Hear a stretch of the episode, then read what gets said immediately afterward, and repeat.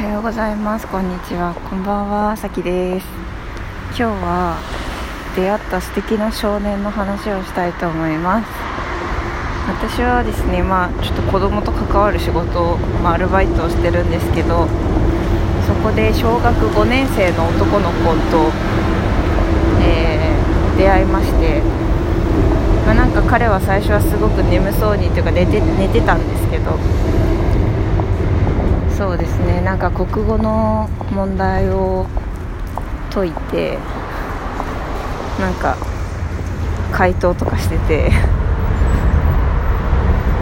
なんかねすごくねちゃんと自分の思ってることを言語化することが上手な人で。うーん。なんかここはなんかねなんか国語の問題がこのなんかね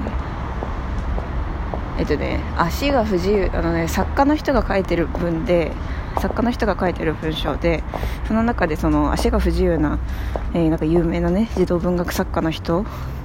が出てくるんですよ。でなんか彼女は足が不自由で行きたいところに行けなかったのにもかかわらずこう自分が見た、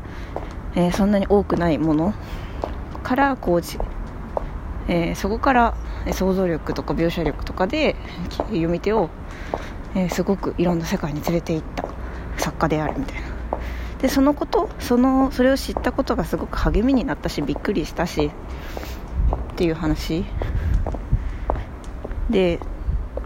なんかそれが励みになったっていうのがよく分かんないみたいな。ことを言ってたんですよね。なんか励みになるっていうのは何か起点がないといけなくてみたいな。なんかとにかくですね、まあ、なんかちょっと 伝わってるかわからないですけどとにかくですね自分が何何に納得していなくて答えを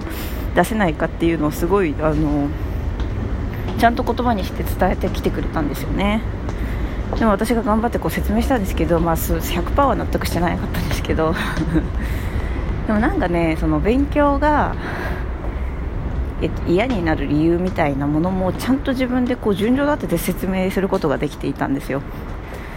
えっと好きだったら楽しいから続ける。けど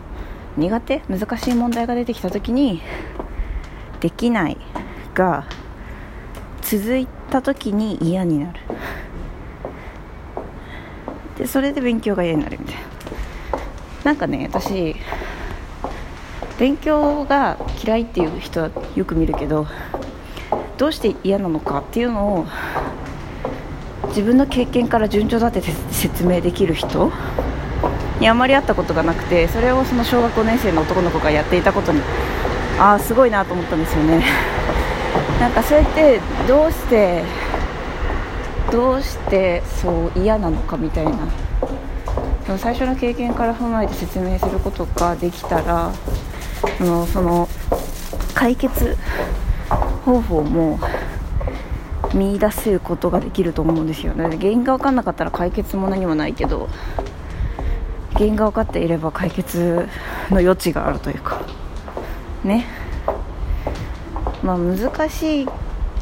できないっていうのが一番最初にあるってことがはっきりすればじゃあそれができるようになったら逆に言うと楽しいよねとかそういうことになりますよね。っていうねなんかその小学5年生ですごく原稿化が上手な子に出会えて嬉しかったよっていう話でなんか私はそういうそういった出会いがある職場が楽しいなと思うし彼が今後どうなっていくのかがすごく楽しみだし